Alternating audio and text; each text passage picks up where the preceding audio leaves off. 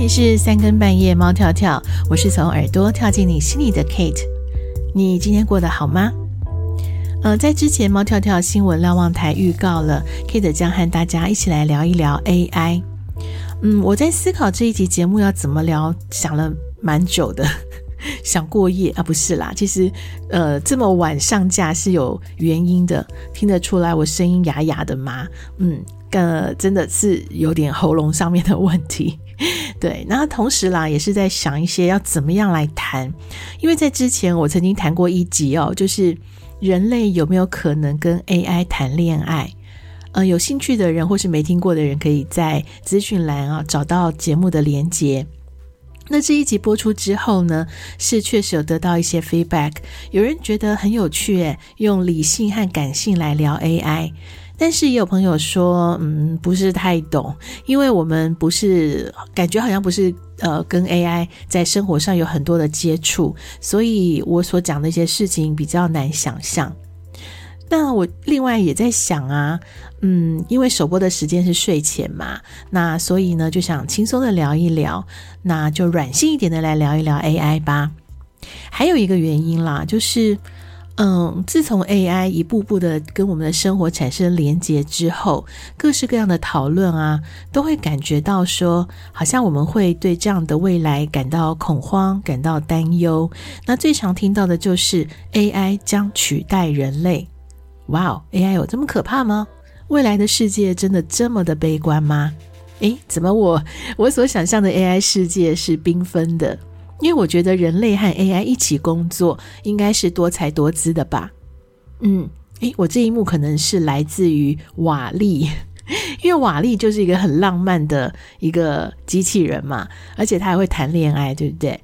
那我觉得啦，如果瓦力是 AI 时代的其中一种想象，那它其实就代表了我们未来也是有可能对心灵温暖的需求是机器人也无法取代的，因为就连瓦力也会想要有人爱、有温暖的依靠啊。那在今天的节目呢，Kate 我删掉了很多趋势啊、研究之类的资讯，当然也是因为我们有这样的专业背景啦，我没什么资格谈这些。嗯，我们来聊一聊生活中的 AI，一起来认识一下我们未来的新朋友吧。你知道吗？其实 AI 很早很早就进入了我们的休闲娱乐了。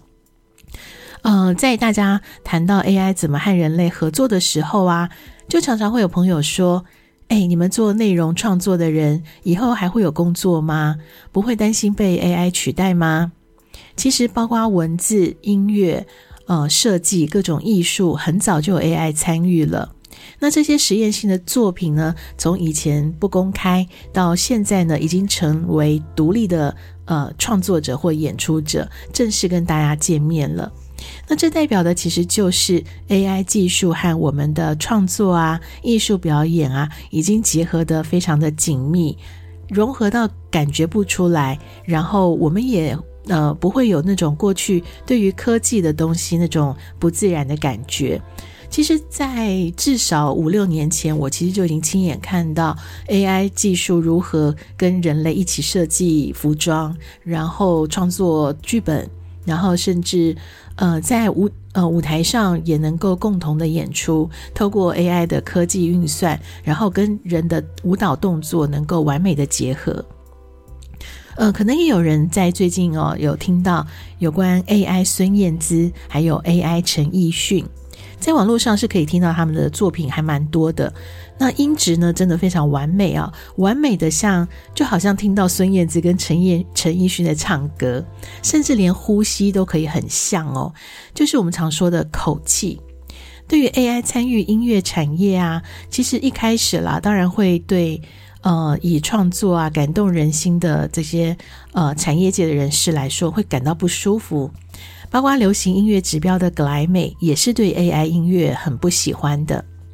在前一阵子呢，就有一首歌在美国流行乐坛掀起了大波。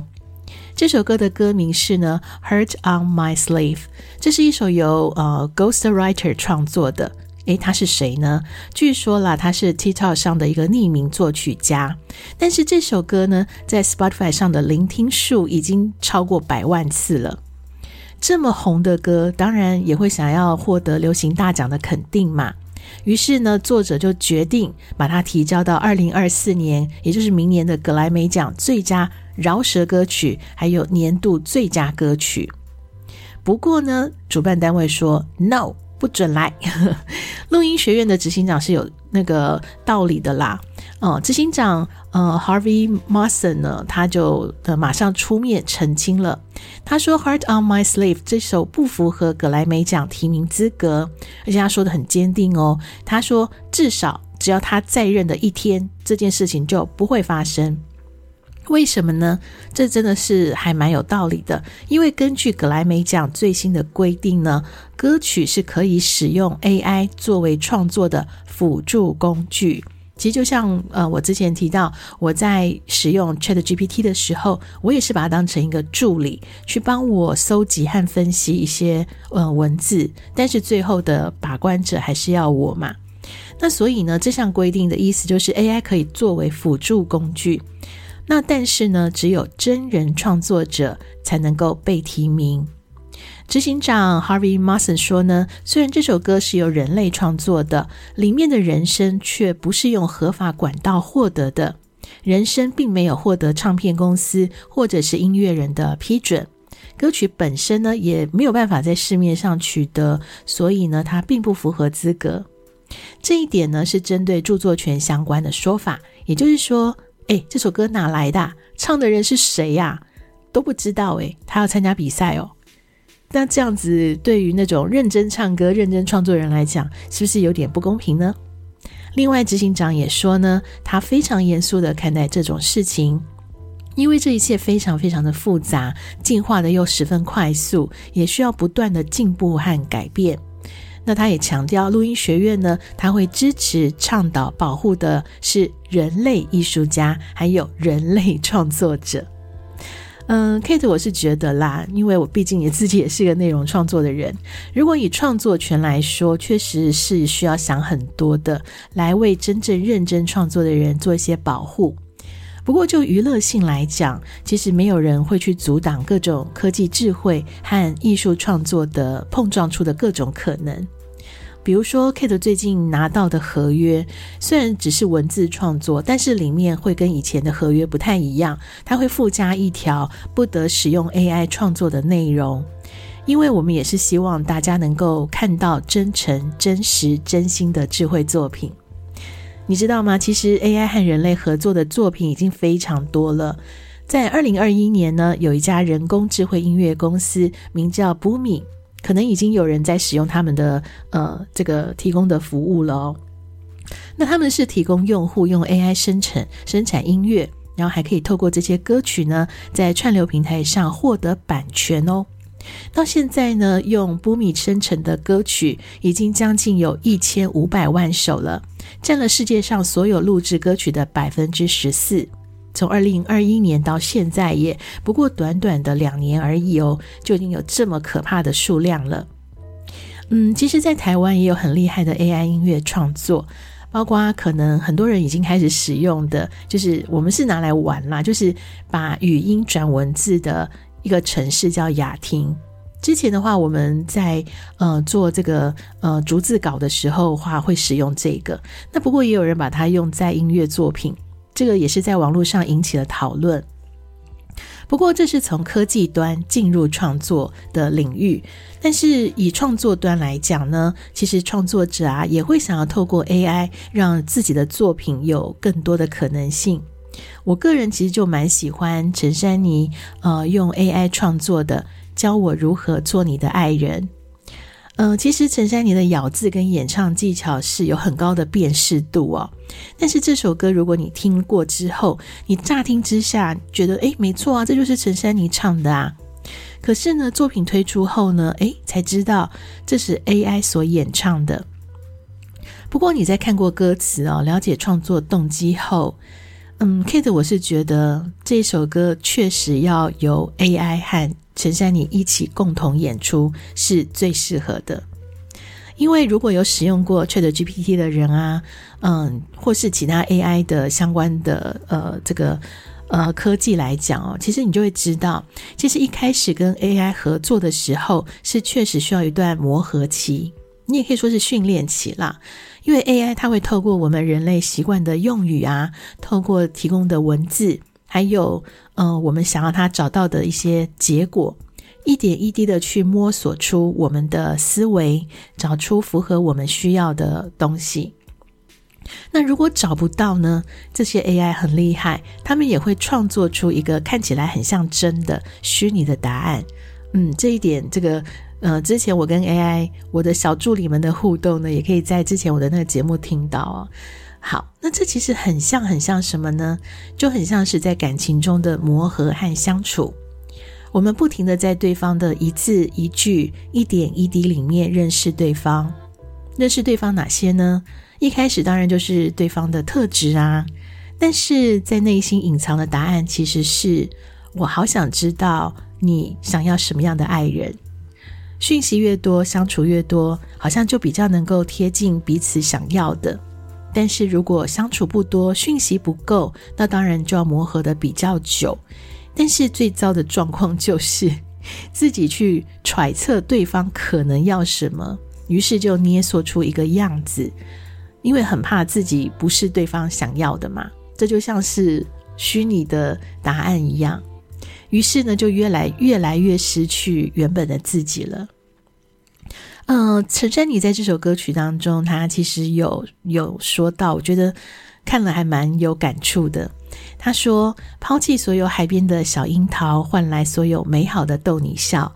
假如皱纹藏着的是灵魂，也许永恒守着的是可能。”思念你思念的，渴望你渴望的，教你如何相信我的诚恳。嗯，或许我们来推论一下，未来有哪些产业是不会被取代的，这样会比较积极一点。因为，嗯、呃，Kate 被说是正能量疗愈系主持人嘛，好啊，那我们就来看一看啊、哦。因为刚才在前面歌词当中有提到，呃，其实。嗯，带着的动机其实都是一种渴望，一种对温暖温度的渴望嘛。嗯，Kate 同意一种趋势分析的结果，包括各类创作啊、心灵疗愈产业，还有人与人之间连接比较亲密的工作。据说这未来呢是比较不会被取代的，因为人类还是会对温度有渴望嘛。嗯，举个例子好了。你可能有接触过 AI 客服，包括是手机还是那个银行，哦，但是你有没有发现，嗯，你还是会想要跟真人对话？我们会觉得啦，真人好像比较能懂我的需求。那也确实啦，在银行客服专线里面啊，会运用 AI 的部分大多是查询。如果像是被盗刷这一类的，嗯，或者是一些账户的问题哦，当然还是要透过人工来处理。所以在 AI 和人类的关系上呢，其实是可以把一些呃比较制式的工作交由 AI 来协助。那另外一个 AI 和人类和谐的相处方式，就是呃科技如何让创作更加的完美。嗯，我们还是会希望在 AI 的歌呃歌手的歌声里面听得到呼吸声。这个对我们录音来讲啊，其实在过去的话，呃，一开始的时候我们接受到的这个呃指导呢，是要把这些呼吸声、换气声、咬字的那种瑕疵声给它去掉。但是在 AI 作品里，诶，反而是呢变成一个必要的瑕疵感。因为 AI 算出来的是可能嘛，所以呢，这个也是一种可能大家提供的说，嗯，听起来好假哦，怎么一听就是太完美了？太完美也是一个不真实的感觉。所以啊，生活中如果一成不变，没有意外，没有惊喜，没有一点点小小的瑕疵，好像就怪怪的，假假的，自己好像就变成机器人了。嗯嗯，再举个例子好了。如果你有使用过交友平台的人，就知道了。因为呃，一开始他就会要你设定各式各样的条件嘛。除了基本的资料之外呀，这些 AI 他们运算的时候，他也会提出呃一些问题，包括你的兴趣喜好啊、价值观呐，然后心理测验的一些呃这个题目，他想办法要帮你筛选出完美的呃答案。然后想出各种可能，然后呢，你就只要划一划手指，然后就可以符合呃找到符合你需要的照片了。但是呢，这些照片还有条件呢，划划划之后，哎，常有人说，怎么没有一个是我想要的呢？哎，这问题到底在哪里呢？嗯，是他不够了解你吗？其实不是，因为其实还是有很多大数据之外的判断是放在心里面，问也问不出来的。所以呀，就有可能会是，诶，不小心划错了，结果跳出一个会让自己怦然心动的结果。你会觉得这是 AI 的瑕疵吗？或许就像是陈珊妮歌词中说的啦，记不清欠什么，算不出算什么，只要学，不要问，存在为何存在的，不用多问，不要计算，就为当下的存在而存在。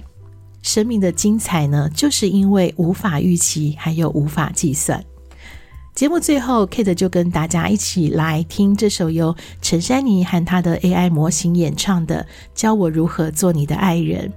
不过，因为音乐版权的关系哦，这首歌曲可能只有在 KKBOX 还有嗯收到 KK Kate 提供的 Spotify 歌单的人才能听到了。嗯，谢谢大家收听了今天声音颇有瑕疵的这一集。Kate 会好好的呃保护喉咙啦，然后呃希望再还给大家舒服一点的音质。嗯，这里是三更半夜猫跳跳的深夜谈心事，每天晚上首播时间，让 Kate 从耳朵到你心里，陪你聊聊，伴你入眠。明天见。